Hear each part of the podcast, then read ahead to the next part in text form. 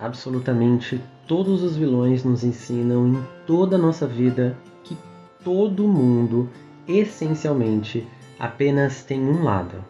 Ou são ruins ou são bons. Não há nenhuma outra via além de um lado ou outro.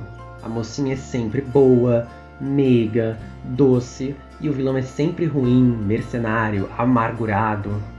Fora os padrões visuais, as cores neutras, claras e solares, versus as roupas escuras, rasgadas, o couro.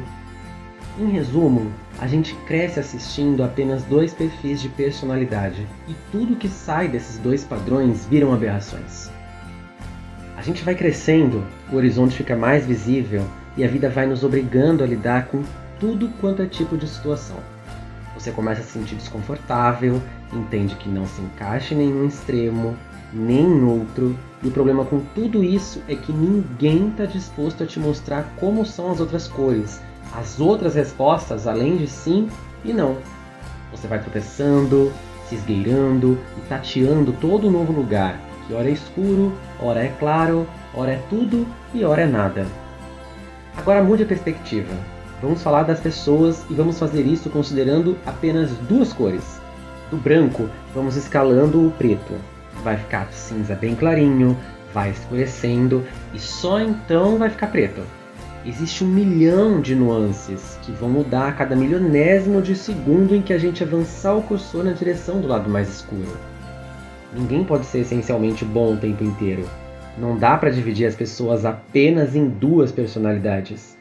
Fazer isso é como dizer que só somos capazes de sentir amor e ódio, ou frio e calor. Ao passo que também não dá para dizer que uma pessoa é inteiramente má. É tudo circunstancial, as decisões, as iniciativas, tudo. Nas relações também somos assim. Podemos ser os mocinhos e os vilões em vários momentos. Somos tóxicos, não temos empatia, não reconhecemos nossos erros, mas sempre que podemos, apontamos esses mesmos erros nos outros, sem piscar. Mas e quanto a aceitar as nuances no outro?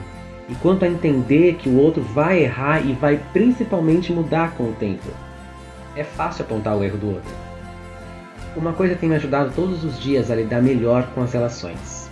É o seguinte: quando houver um desentendimento e isso vai virar uma briga, não ofenda o outro, não xingue o outro, toda a perspectiva pode mudar se ao invés de direcionar a ofensa para o outro, você direcionar a ofensa para a situação e deixar claro que a situação foi que provocou o estresse. Você é um babaca, você é um cuzão. Substitua por você está agindo feito um babaca. Eu sei que você não é assim. Sem gritar, tente se controlar.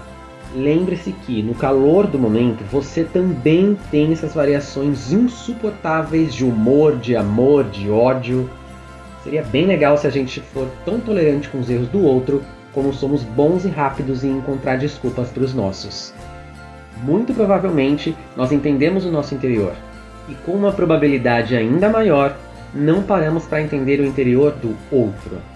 E depois que a relação se rompe, não adianta tentar entender o ponto de visão do que você não precisa mais entender.